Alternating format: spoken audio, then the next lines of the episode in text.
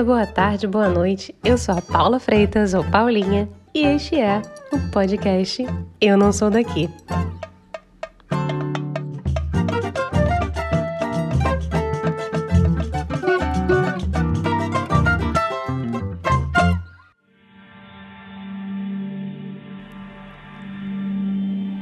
Você sabia que a comunidade italiana no Brasil tem 30 milhões de pessoas? Pois é, também não. É a segunda maior comunidade italiana no mundo. Agora, e o outro lado desse babado? Como é que será? Segundo o levantamento recente do Itamaraty, o número de brasileiros que moram na Itália quase dobrou em dois anos. Em 2018, eram cerca de 86 mil brasileiros vivendo na Itália. E em 2020, já eram 161 mil, um aumento bizarro de quase 90%. É praticamente o mesmo aumento do preço do saco de arroz ou do pãozinho de cada dia na padaria nesses últimos dias, né? Tô brincando. Ou não. A Ivete Souza mora há 20 anos na Itália.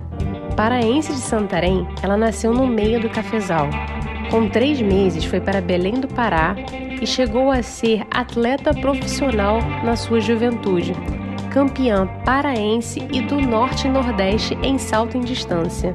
No vai e vem da vida, ela foi parar em São Paulo, onde trabalhava de manequim, cantarolava por diversão à noite. Acabou levando a sério o talento que tinha e trabalhou 20 anos em São Paulo como cantora profissional. Só que, infelizmente, teve um baque no meio do caminho devido a calos nas cordas vocais. Ao passar por um procedimento para retirar esses intrusos, ela acabou ficando sem voz. Você já imaginou o que é para uma cantora ficar sem voz? Mas eu disse para Ivete e vou contar para vocês aqui também. A vida dela poderia ser um roteiro de filme. Certamente a Ivete criança não poderia imaginar que a Ivete de hoje teria 35 anos de carreira como cantora internacional.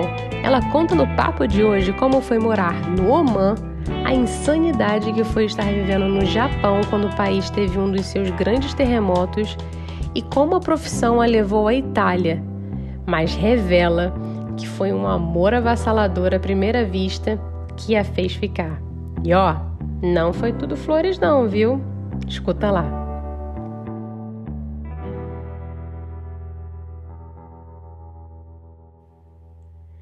Ivete, seja muito bem-vinda ao Eu Não Sou Daqui. Muito obrigada por estar aqui essa manhã. Obrigada a você pelo convite. Bom dia, né? Bom dia para todo mundo. E super obrigada por esse convite. Eu sempre gosto, principalmente quando me convidam para falar da Itália, eu fico super animada. Se a gente tivesse um prato de comida na frente, ia ser melhor ainda, né? É, com certeza, com certeza. Vamos começar, antes de falar de Itália, vamos começar pelo mais importante de tudo. Vou pedir para você apresentar a Ivete por Ivete para quem está escutando a gente, por favor. Então, gente, a Ivete Souza é uma, uma paraense, né? Nasci em Santarém no meio do cafezal. Minha mãe me teve próprio no meio do, do cafezal. E com três meses ela já, me, já se mudou para Belém do Pará. E eu praticamente fui criada toda a minha adolescência, né, minha infância e adolescência em Belém do Pará. Fui atleta, é, campeã paraense, campeã norte-nordeste de 100 metros e salto em distância. Foi uma época muito importante da minha vida, porque meu pai era muito violento e uma forma que eu achei de, de, de trabalhar né, todo esse processo de, de violência em casa, violência familiar, foi através do esporte. Então, o esporte salvou a minha vida. Isso eu sempre gosto de dizer porque é, era o meu sonho. Meu sonho era representar o Brasil fora do Brasil como atleta, né, como uma grande atleta. Mas aí a vida vai te levando para outros caminhos e eu me tornei uma cantora internacional que também fui representar o Brasil, né, fora fora do, fora do Brasil. Em 88, eu fui para São Paulo, a convite de um amigo, né? Ele me convidou para ir morar com ele em São Paulo e ele ia fazer uma pós-graduação, doutor Erlander. Só que, assim, é, era um morar bem interessante, porque eu praticamente era empregada dele, né? É, fazia comida e tudo, mas é, é uma, é, eu, eu acho que para mim foi muito importante esse processo, né? Por quê? Porque ele me deu casa, me deu essa, essa possibilidade de ir para São Paulo, não pagava aluguel, não pagava nada, fazia todas essas coisas e paralelamente a isso ele me conseguiu um emprego numa loja de manequim e eu trabalhava de manequim é, de manhã e à noite a gente sempre passava ali na Santa Cecília e tinha os restaurantes, tudo. E a gente entrava num boteco que chamava Batidores, da Lília Gonçalves. e ali eu, ele falava assim, porque em Belém do Pará eu não era cantora. Eu era atleta e manequim, trabalhava assim.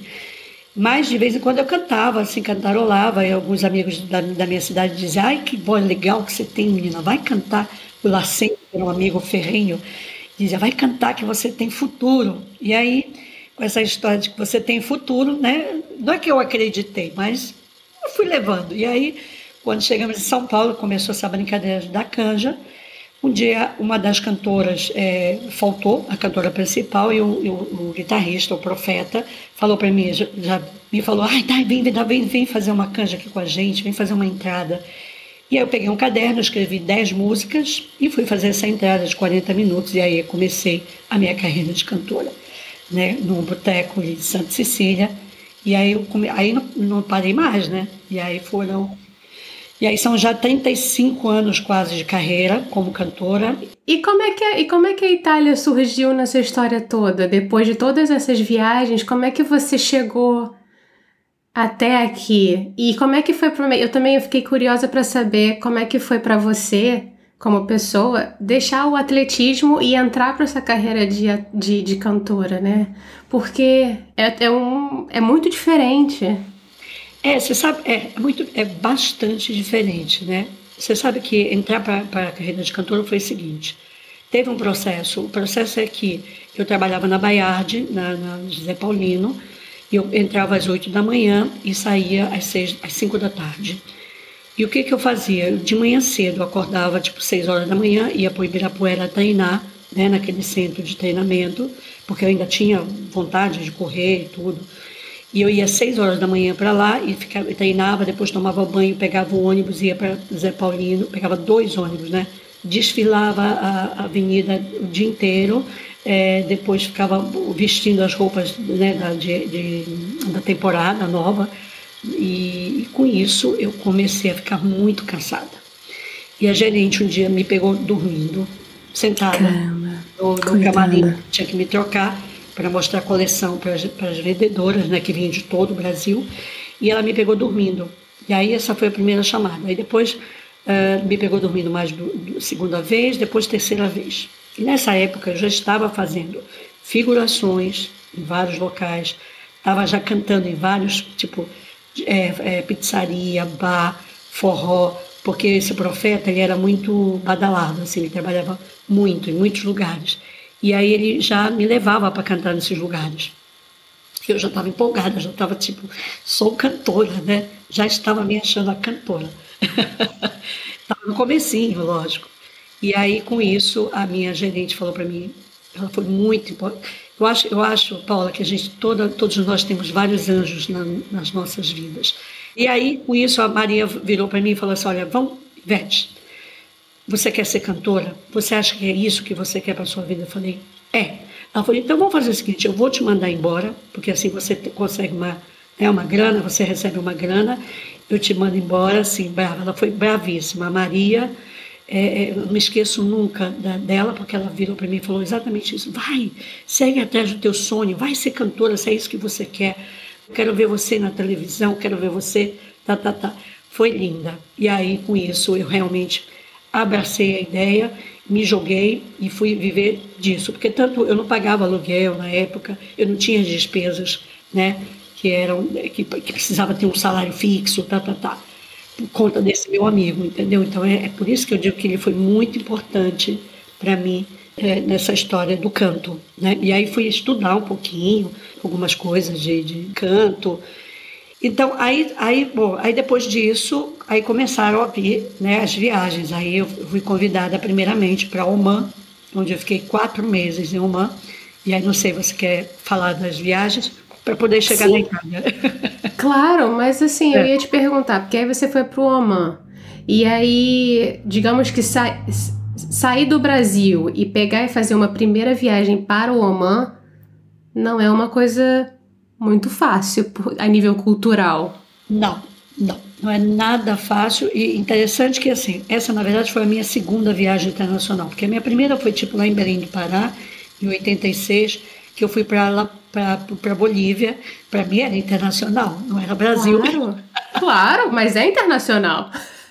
E aí na segunda viagem ir para Oman. Oman foi uma pessoa que é, que era uma bailarina de dança do ventre, que morava em Oman e ela é, trabalhava nesse hotel, o Albustan Palace, né, que é um grande, é o quinto maior hotel do mundo. E aí convidaram a gente do Brasil. Foi, foi, foi interessante, menina, porque na primeira semana que nós chegamos lá bem brasileiras, colocamos nosso fio dental, fomos para a praia. Você não vai acreditar. Correram todos os meninos que trabalhavam na, na, na, no, no, no, hotel com, com toalha, correndo atrás da gente, a gente dentro da água e eles, para a gente sair da água, correndo. E aí, desesperados, cobriram a gente e colocaram a gente não, não, não, it's not possible, isso não pode, não pode, não pode. Gente, foi um perrengue, porque a gente não sabia que não podia colocar biquíni, principalmente fio dental. E nós chegamos lá, menina, com os costumes brasileiros. Imagina, as meninas eram quatro bailarinas, eu cantora e mais quatro músicos. Cara, a primeira semana nós ficamos no hotel só porque a gente não podia, não podia fazer o show. As meninas Caramba. não podiam dançar, porque os costumes eram todos abertos demais. E tinha que ser fechado debaixo do, do, do braço, porque para eles a axila é como se fosse uma coisa sexual. Então você não pode mostrar, as mulheres não podem mostrar a axila, entendeu? Então, assim, tinha, os costumes tinham que ser todos cobertos. Então teve tipo um atraso no show por causa do, do causa da vestimenta. Da vestimenta que a gente não, as meninas, né? Porque eu não, eu, eu, tinha levado coisas que eu era cantora, então eu tinha que estar vestida. Então eu podia cantar, então a gente fazia, eu cantava, eu fazia uhum. né, uma entrada e tudo, mas as bailarinas não. Aí a gente conseguiu tipo costurar algumas coisas, fechar algumas coisas. Aí, sabe, foi muito, é, foi foi, foi foda. Caraca. é mas conseguimos fazer e ficamos lá quatro meses. E foram, foram quatro meses, uma experiência bastante interessante. E aí essa foi a minha primeira viagem. Aí voltei, voltei para o Brasil e aí foi quando eu tive esse acidente né, de carro. E aí que eu estava com a outra viagem já para o Japão e não fui, né? Uhum. E aí depois eu recebi um outro convite com o Numa, Numa San, que era, ele tinha uma, uma empresa né, que ele levava bailarinas, cantores e fazia era um espetáculo brasileiro que ele vendia no Japão. E a minha primeira viagem eu viajei com a Regina Tati, que é uma cantora de São Paulo, né? Uhum. Também muito conhecida lá em São Paulo. E a gente viajou, fomos juntas e foi muito legal porque foram seis meses e o interessante é que nesses seis meses, você lembra daquele, daquele grande uh, terremoto que teve, que caiu tudo, que o Japão foi por terra? 95, meu, eu acho. Que foi uma coisa super triste, que o país ficou em frangalhos praticamente. Exatamente. Tu imagina nós que está, eu estava lá, tá? É, no dia desse grande terremoto, que a nossa casa fazia tá, tá, tá, tá, tá, tá, tá, tá, tá, tá. É, a nossa, nossa intérprete chegou, tirou a gente da casa, colocou a gente é, na rua, depois nós fomos para o hospital que tinha ali perto. Agora, sabe o que foi muito interessante? Que nós lá não sabíamos absolutamente nada, não sabíamos nada do que estava acontecendo.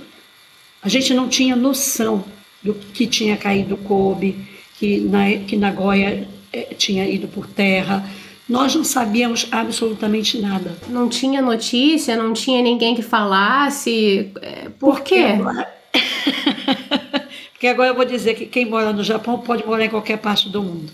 Tu imagina que no Japão não tem nada escrito em ocidental, é tudo escrito em oriental.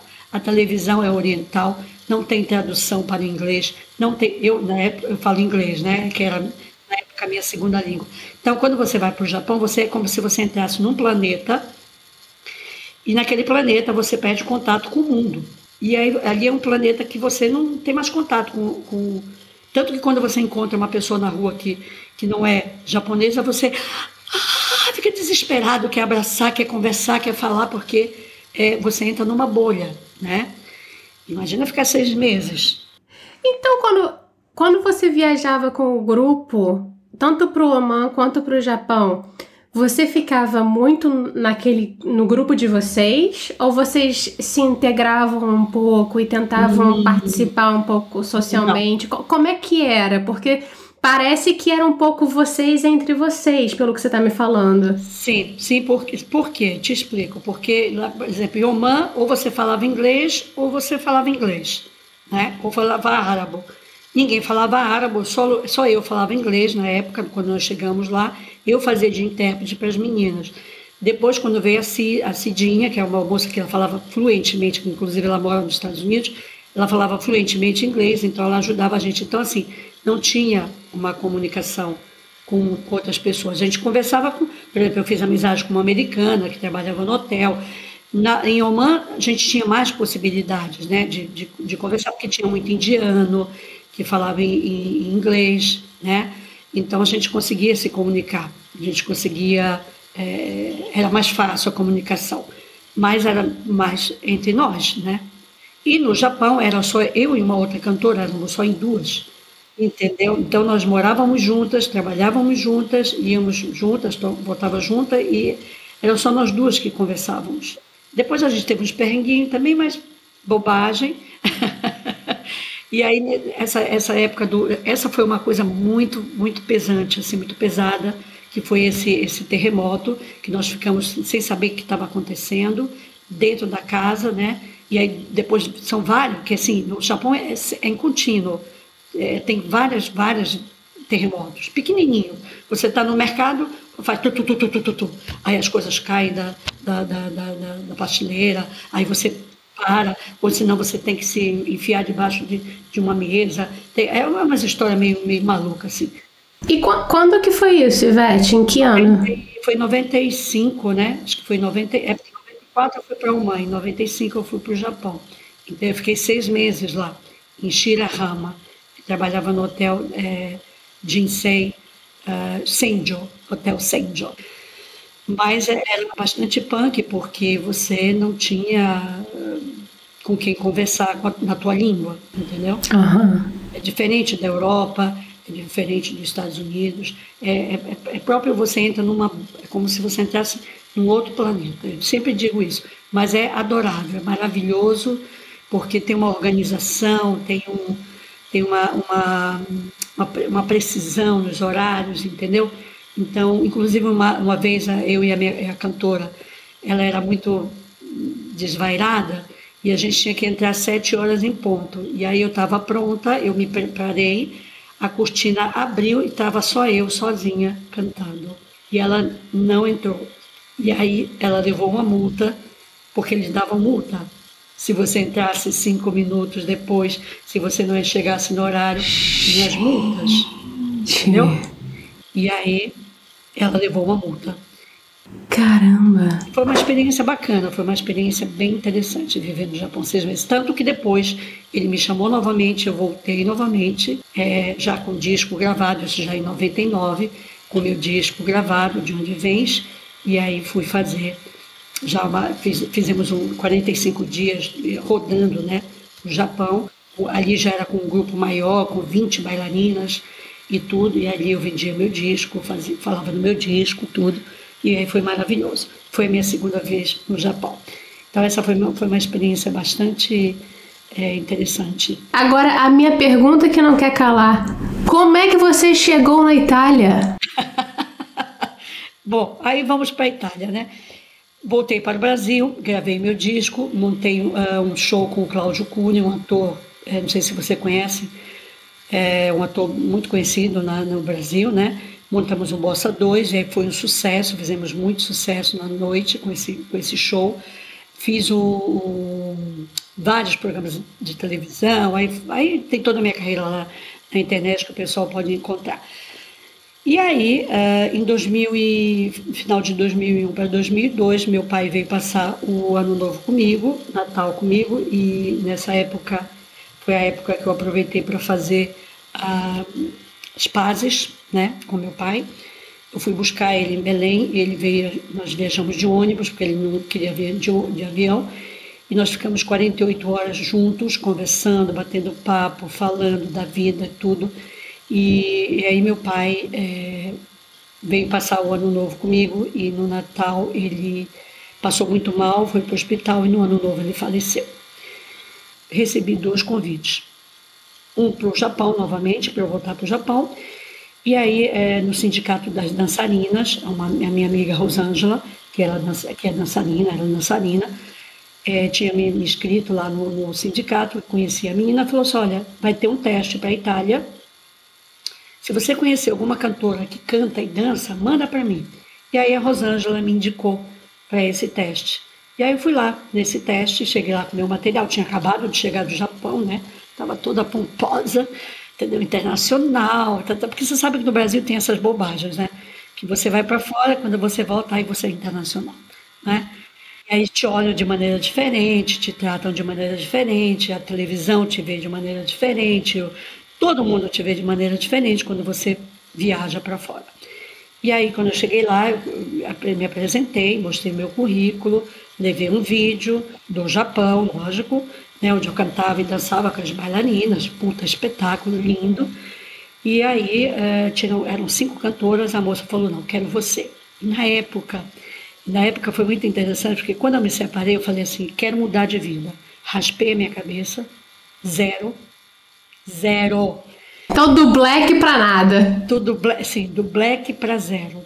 Tinha um cabelão lindo, zerei e falei, vou começar minha vida de novo do zero. 36 anos, falei, vou começar do zero. Me inscrevi na academia, comecei a fazer é, é, academia, entendeu? Raspei a cabeça e aí passei no teste e recebi né, esse, esse contrato, que era um contrato de dois anos para vir para a Itália. É, dois anos com esse restaurante. Que Detalhe: chegamos aqui, primeira coisa que ela faz é pegar o teu passaporte, pegou o passaporte de todas nós, segurou o passaporte e nós trabalhávamos de segunda a segunda com uma folga durante um mês. Você tá de sacanagem. Ah, não. Aí tínhamos que isso, mas isso não é uma história que eu estou contando que é mentira, não, porque é a história que eu vivi. Sim, sim, óbvio, óbvio. Ela te colocava numa casa, você não pagava aluguel, lógico, tudo, e nós tínhamos 800 euros de, de salário. E isso era 800 euros para mim, 800 euros para a bailarina, era tudo igual. Preço tudo igual. Que era uma coisa que, quando eu fiz o contrato, eu falei para ela: olha, se tiver show, você me paga por fora quando eu cheguei aqui, eu tinha que fazer, eu tinha que cantar, levantar se, é, sete horas da manhã, ir para a praia fazer, fazer é, publicidade do restaurante com as bailarinas. Depois voltava, aí almoçava, depois descansava um pouquinho, e às seis, sete a gente já tinha que estar tá no restaurante. Ou às vezes tinha ensaio, a gente tinha que estar tá, tipo três horas no restaurante. Então, essa era, era a vida que a gente tinha. E aí, foi, aí eu já estava com 36 anos, já tinha uma carreira, era uma pessoa respeitada no Brasil. Aí eu me rebelei, entendeu? Eu me rebelei e aí eu falei para ela, falei, não, não, não, senhorinha, a senhora me contratou para eu vir para cá, eu sou cantora, eu preciso dormir, porque se eu não dormir tote hora, eu não vou cantar à noite. O que, que você quer? Que eu não cante ou você quer que eu vá fazer publicidade para você? Porque depois ainda tinha outra coisa. A gente saía do restaurante, ia para as discotecas, fazer garota imagem, publicidade, dançar nos clubes, fazer papapá e fazer publicidade no restaurante. Ia para casa, acordava às seis da manhã. Eu falei, opa! Falei, o que, que é isso? Falei, não, não, não, não, não, senhora. Falei para ela, não, não, não, não, não. Eu não vou fazer publicidade com, com, com as meninas. Não vou porque eu preciso dormir, senão minha voz, senão eu não canto de noite. Gente. Vocês chegaram a procurar, sei lá, sindicato? Porque aqui na não. Itália é muito forte sindicato, ou sei lá, ir na polícia, ou procurar algum tipo de ajuda. Você não, chegou a não, procurar porque, ou não? Não, porque a gente, ninguém falava italiano. Eu sabia uma palavra de italiano, falava só inglês. A gente não tinha contato com, com, com ninguém de fora. Lá era tipo, a gente falava só entre a gente. Tinha uma casa, a gente tinha que ir para casa e não podia ter contato com outras pessoas de fora, assim, mas é um pouco, é, mas um pouco, por quê? Porque sempre acontecia das meninas fugirem, das meninas ficarem aqui, entendeu? E, e, e não voltarem para o Brasil, você entendeu? Então, isso é, era muito normal acontecer isso. Uhum. Tá? É era super normal acontecer das meninas ficarem aqui. Nossa, tinha, tinha outros contratantes que as meninas entravam no carro, ia para fazer o show, voltava, tinha até gente que ficava é, olhando elas para não sair de casa. Menina, três meses, o que aconteceu? Três meses, ela tinha feito aquele, aquele é, permisso, sabe aquele permisso que faz de artista? Ela fez um permisso de artista que só funcionava por três meses. O nosso contrato era de dois anos, mas o, o, o permisso era só de três meses. Eles não deram. Para quem não, quem não sabe, quem está escutando a gente, o permesso é tipo um visto. visto é o visto italiano de ficar no país. Exatamente. E o visto era só de três meses. Aí, puta merda, o que, que a gente vai fazer agora? Falei, não, agora o que, que a gente vai fazer? Eu fiquei quatro meses, porque a gente ficou mais um mês tentando fazer outro permisso. Não, você vai embora para o Brasil. E aí você vai para lá e quando. Aí, mas aí, assim, eu, na minha, no meu interior, eu falei assim: se eu voltar para o Brasil, ela não vai me trazer de volta. Ela vai contratar outra cantora, menos experiente, que foi o que ela fez.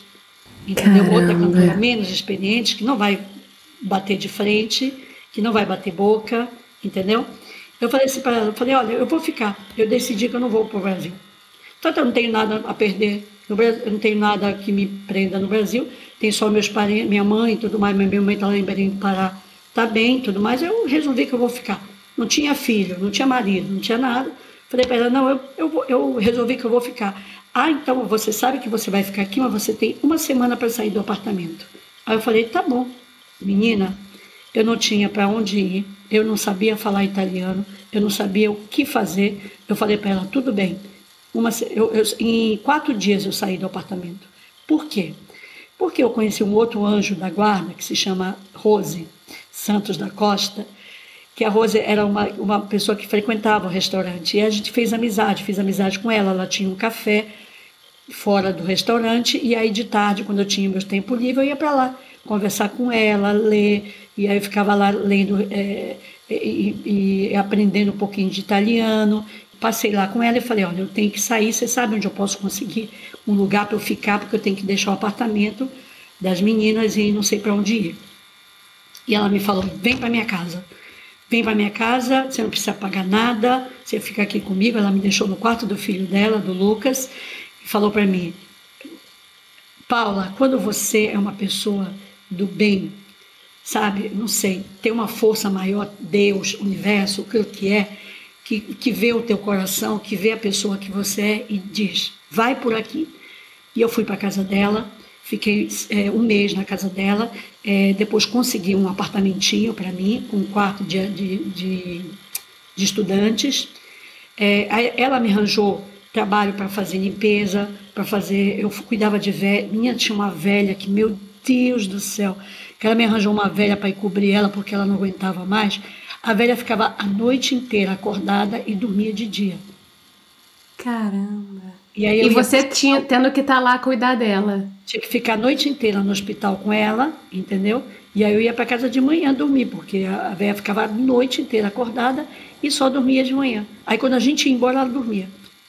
Parece que ela fazia... E nesse meio tempo você ainda estava cantando à noite? Aí escuta, e aí escuta. Aí o que, que eu fiz? Tinha um amigo meu, Marcos Zanotti, que é, um, que é um baterista que eu conheci em São Paulo, que morava aqui. Eu fiz contato com ele e aí eu falei para ele: olha, não estou no restaurante, preciso trabalhar.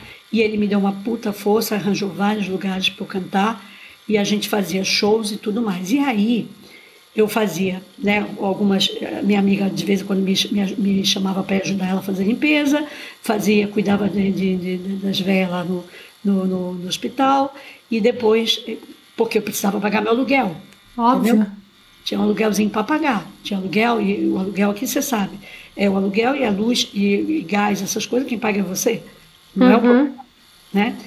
E aí nisso é, eu, eu comecei a, a a fazer os meus contatos. A, e, e você sabe o que eu descobri depois? Uma coisa muito interessante. Que a pessoa que me, contra, que me contratou para vir para o restaurante, ela vendia o meu show fora do restaurante. E ela não me pagava. Então, assim, ela falava assim: ah, hoje você não vai, não vai, hoje você hum, não vai cantar no restaurante porque você vai fazer um show fora, tá, tá, tá. Eu descobri que ela me vendia tipo 200 euros, papapá. E eu nunca vi a cor de um centavo desse dinheiro. Era um caixa dois, então? Sim, que, que me vendia, porque na época, quando eu cheguei no, restaurante, eu fiquei muito conhecida, porque era careca, tinha um corpo legal, pois eu cantava entre eu cantava entre as, as mesas, então era uma coisa diferente para o povo italiano, entendeu? Era uma coisa né, nova, então vinha gente de Milano, era o primeiro restaurante chique, bacana, é, a primeira churrascaria brasileira, custava 35 euros para você comer, tá? Tu imagina isso, eu estou falando de 20 anos atrás. Custava 35 euros, então não era uma churrascaria qualquer, entendeu? E ali, aí ela me levava para fazer esses outros eventos, eu nunca via coisa desse, dinheiro a mais que ela tinha que me dar, entendeu?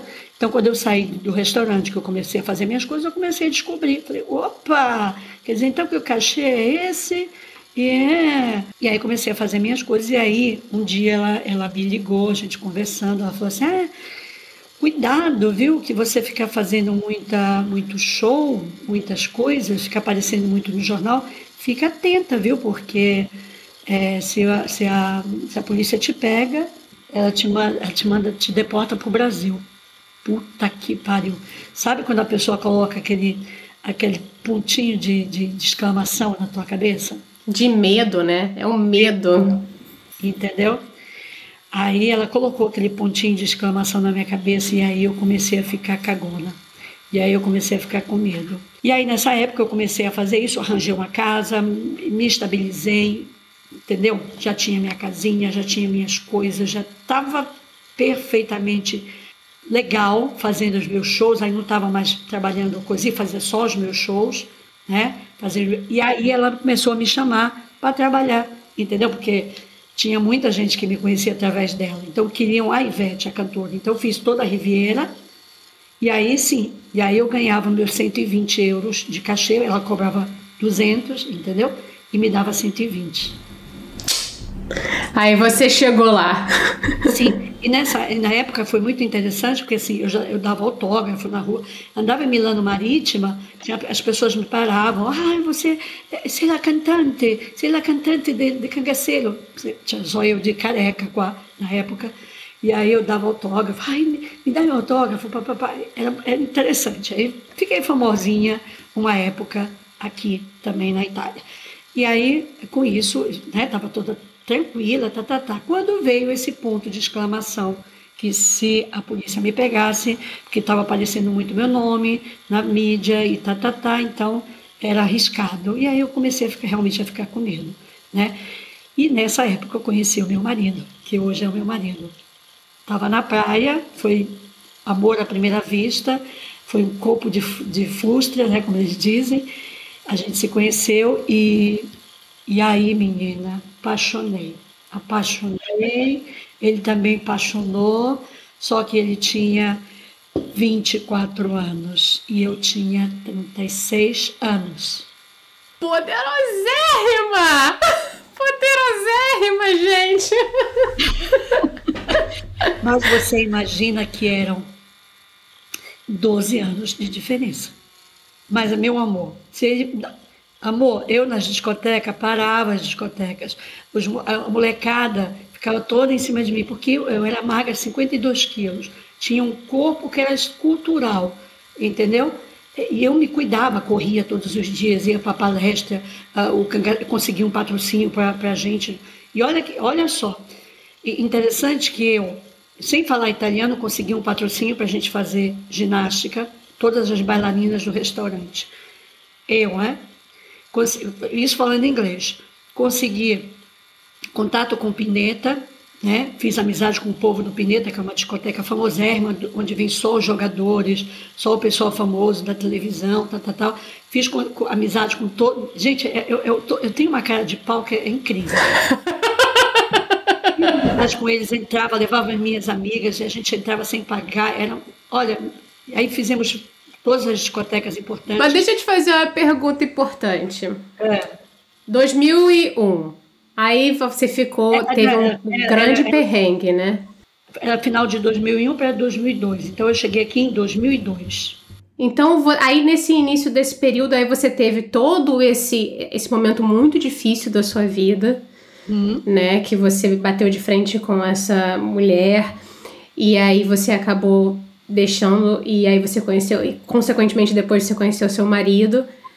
Mas você continuava cantando Sim. em vários lugares. Ah, nesse meio tempo, claro, teve o seu anjo, a sua anja da guarda Minha que te encontrou. Sim. Como é que foi? Como é que é para você duas coisas? Um é trazer a música brasileira hum. para a Itália e a outra coisa é tem um peso para você ser a, pessoa que está na noite cantando música, não na noite, no dia, no dia a dia cantando música brasileira, representando de certa forma a cultura brasileira? Olha, é, vou ser bem honesta, um peso não, eu não vejo como um peso, eu vejo como uma responsabilidade. Né? Eu sempre digo que nós temos responsabilidade em trazer uma boa música para os italianos, porque quando eu cheguei aqui é, não tinha tantos baianos, não tinha tantas que tem hoje, né? Então, quando eu cheguei, eu ainda podia cantar bossa nova legal. Então, eu, eu chegava nos lugares ainda era muito bem é, escutada, as pessoas ainda ficavam encantadas com, com água de março. Ficava... Hoje todo mundo conhece, porque essa, essa abertura da internet abriu um pouco a cabeça do italiano também. Gente, italiano é, porque italiano, gente, não, conhece, não conhecia nada além de Vinícius de Moraes, Chico Buarque, Caetano Veloso e Toquinho. E uma das coisas importantes que a gente tem que falar é que o italiano ele é muito é, é, é, desconfiado, não é? Ele não, ele não confia em você. Ele é muito desconfiado. Ele só vai confiar em você quando você provar para ele que você é do bem, que você é uma pessoa que chega no horário, que é uma pessoa profissional e tá, tá, tá. E outra coisa, tudo por indicação. Aqui não existe nada que eu leve o meu currículo e, e, e meu currículo eles leem. Não, essa é uma coisa, uma caixinha fechada. Eles realmente eles são muito centrados neles mesmo. Você não vai ver ninguém trabalhando numa bilheteria do, do Itália, porque um, um advogado para ser um advogado ele precisa estudar aqui, uma enfermeira para ser uma enfermeira ela precisa estudar aqui. Mas ao mesmo tempo, por exemplo, a minha filha, se nascesse aqui, não seria italiana, seria sempre brasileira, né? Mas, como ela é filha de italiano, é, hoje ela tem cidadania italiana, ela é ito-brasiliana, tem os dois passaportes. Mas, por exemplo, não é igual nos Estados Unidos, que quem nasce lá é americano. Aqui não. Você nasceu aqui, você é você. Você só é italiano se você é filho de italiano, homem. Isso é um grande debate que está acontecendo muito. Até recentemente, eles agora tão, vão deixar as crianças terem o nome, né? Da mãe, o sobrenome da mãe e do pai. Mas você tem que ir no advogado para fazer isso, sabia? Você tem que, é, tem que ir no advogado e tudo. E eu, sabendo disso, muito inteligentemente, registrei a minha filha no Brasil. Ó, falei para eles, ó, coloquei Beatriz de Souza Pagani.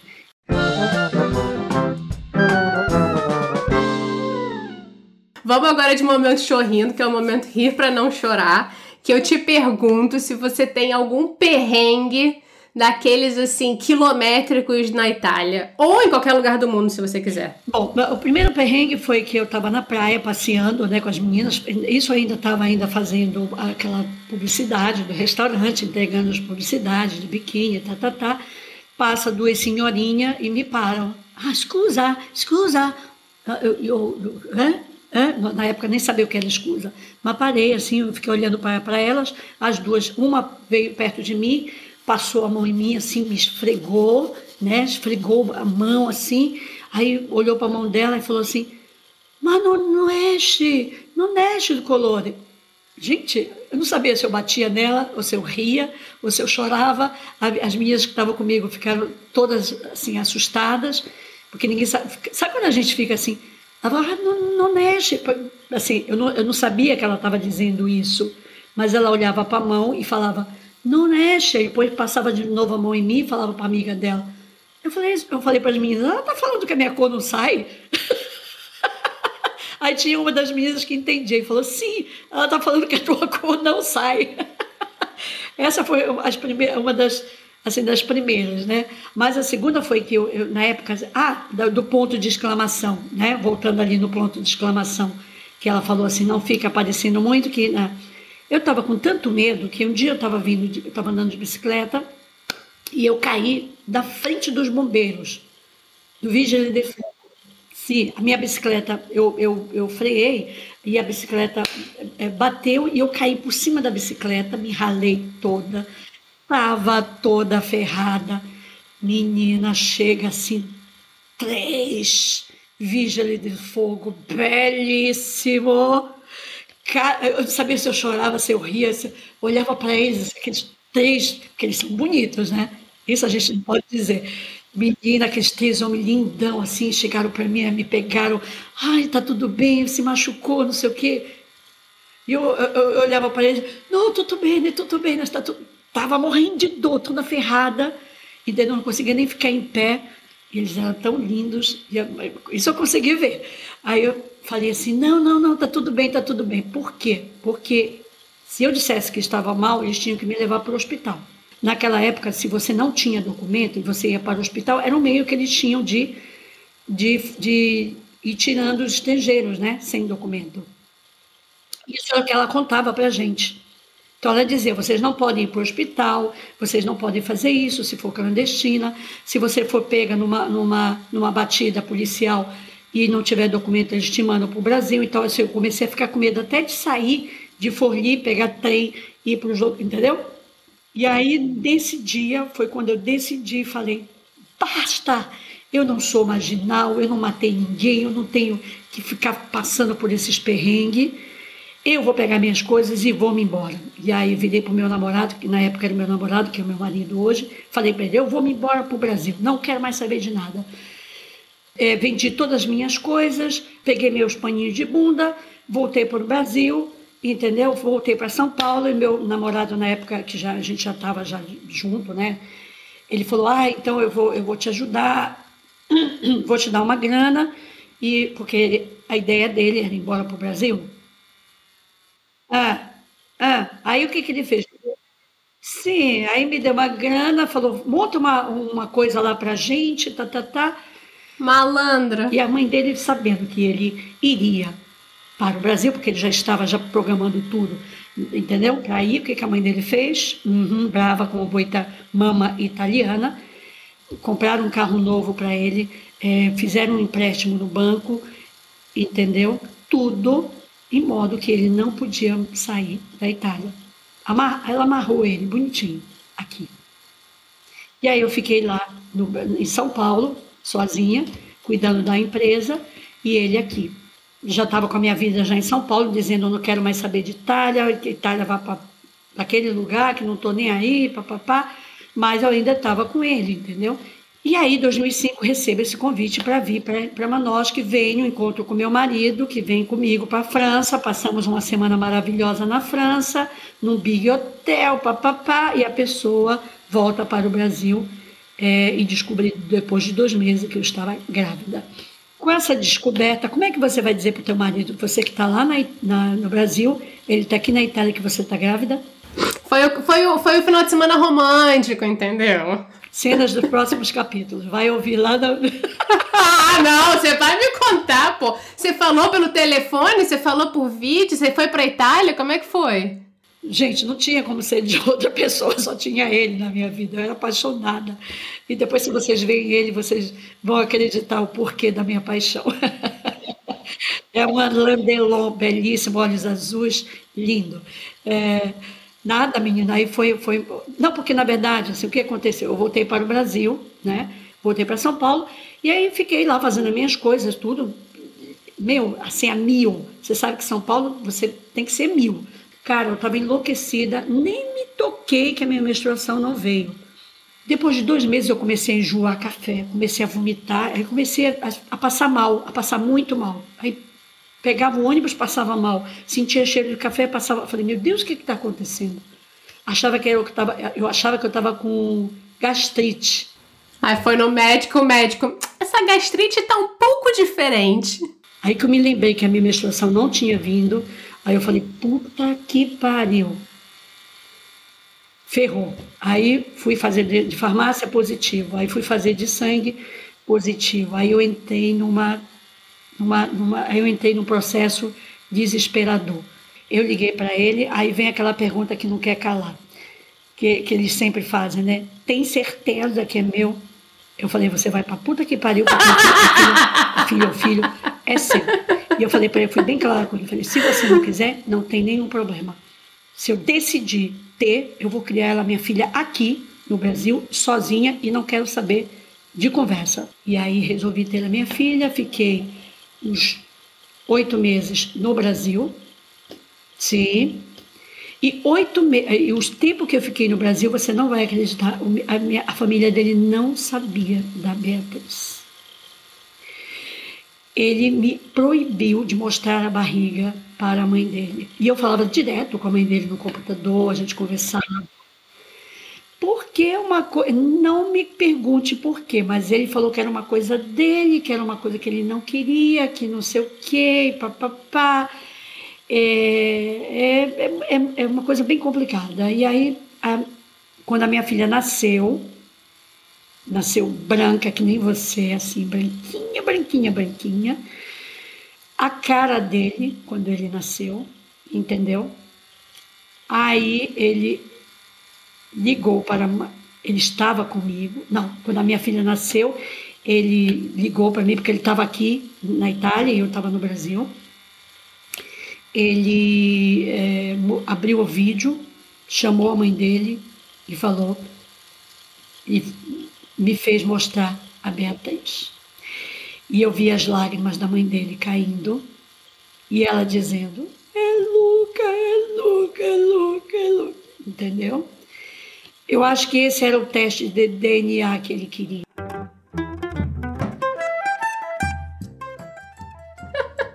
Mas vou te levar agora para o momento bate-volta, que é o momento que eu faço a Marília Gabriela e faço um rapidinho. Vou falar uma coisa e você tem que me falar a primeira coisa que vem na tua cabeça, Vai, tá bom?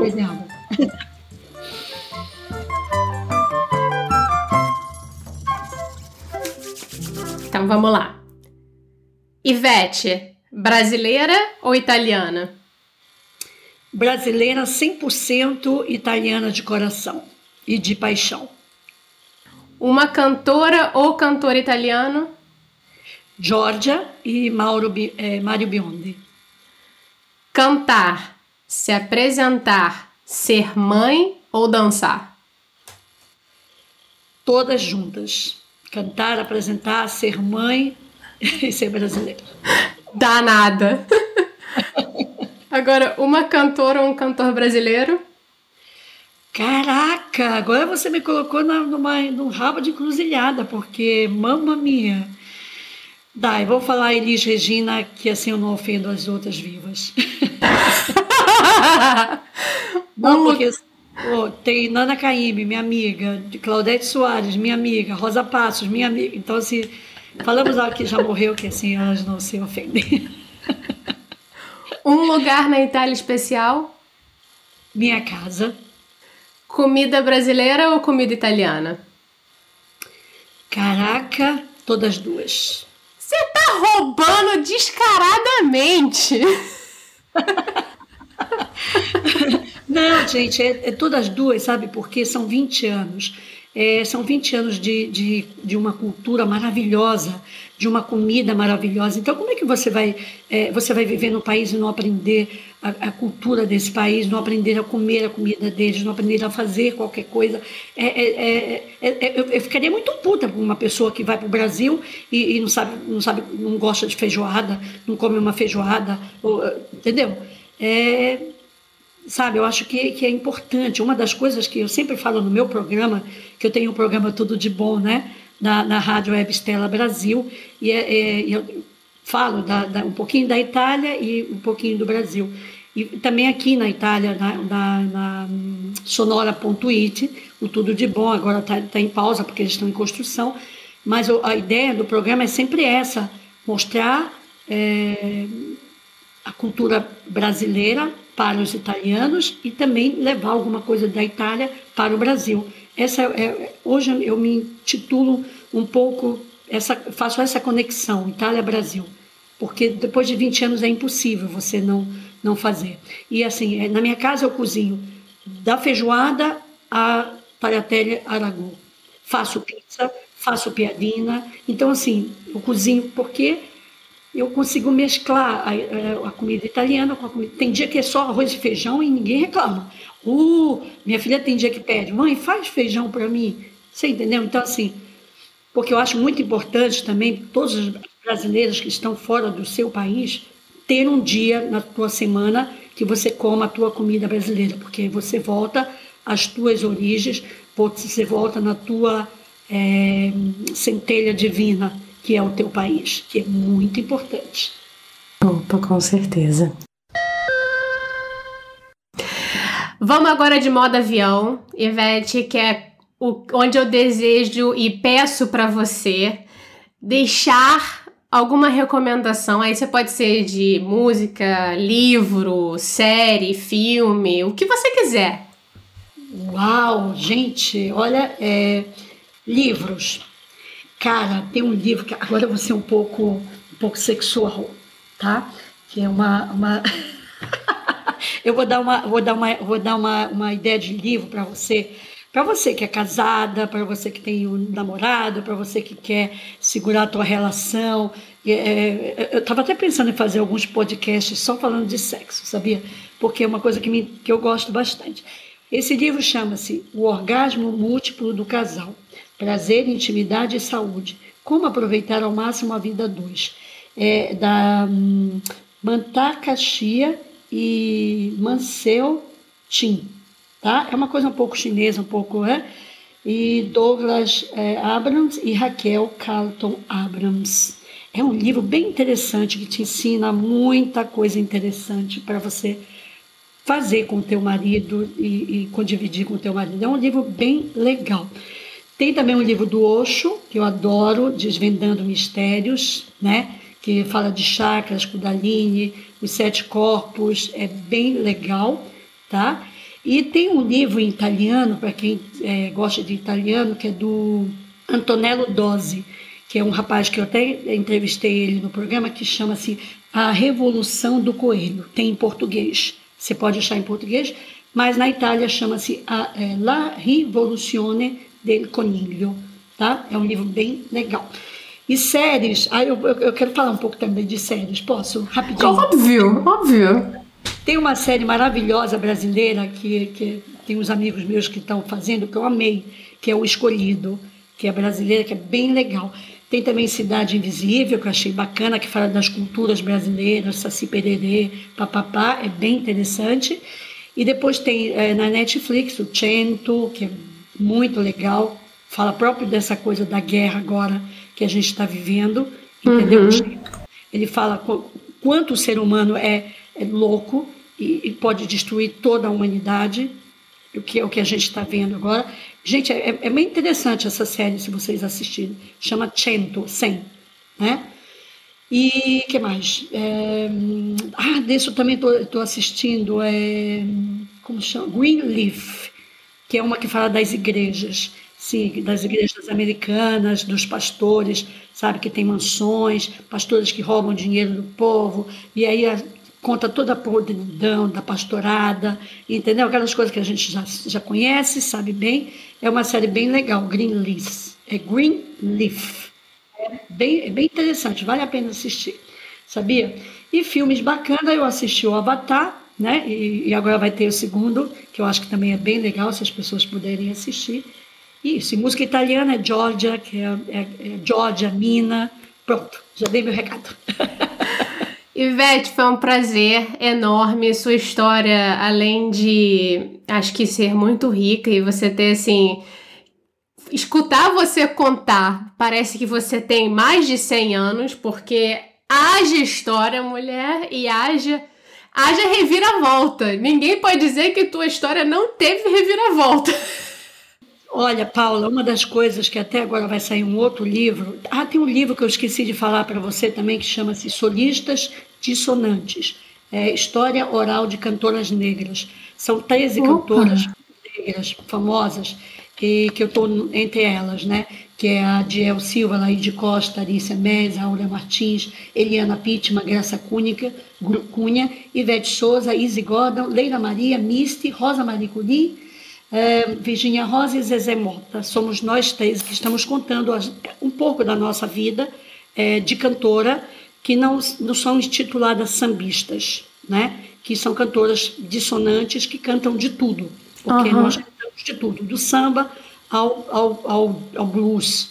Então, somos é, do Ricardo Santiago. Esse é um livro que eu indico para as pessoas, quem puder ler, que são a história dessas mulheres negras que é muito importante para a história da música popular brasileira, tá? É da letra e voz.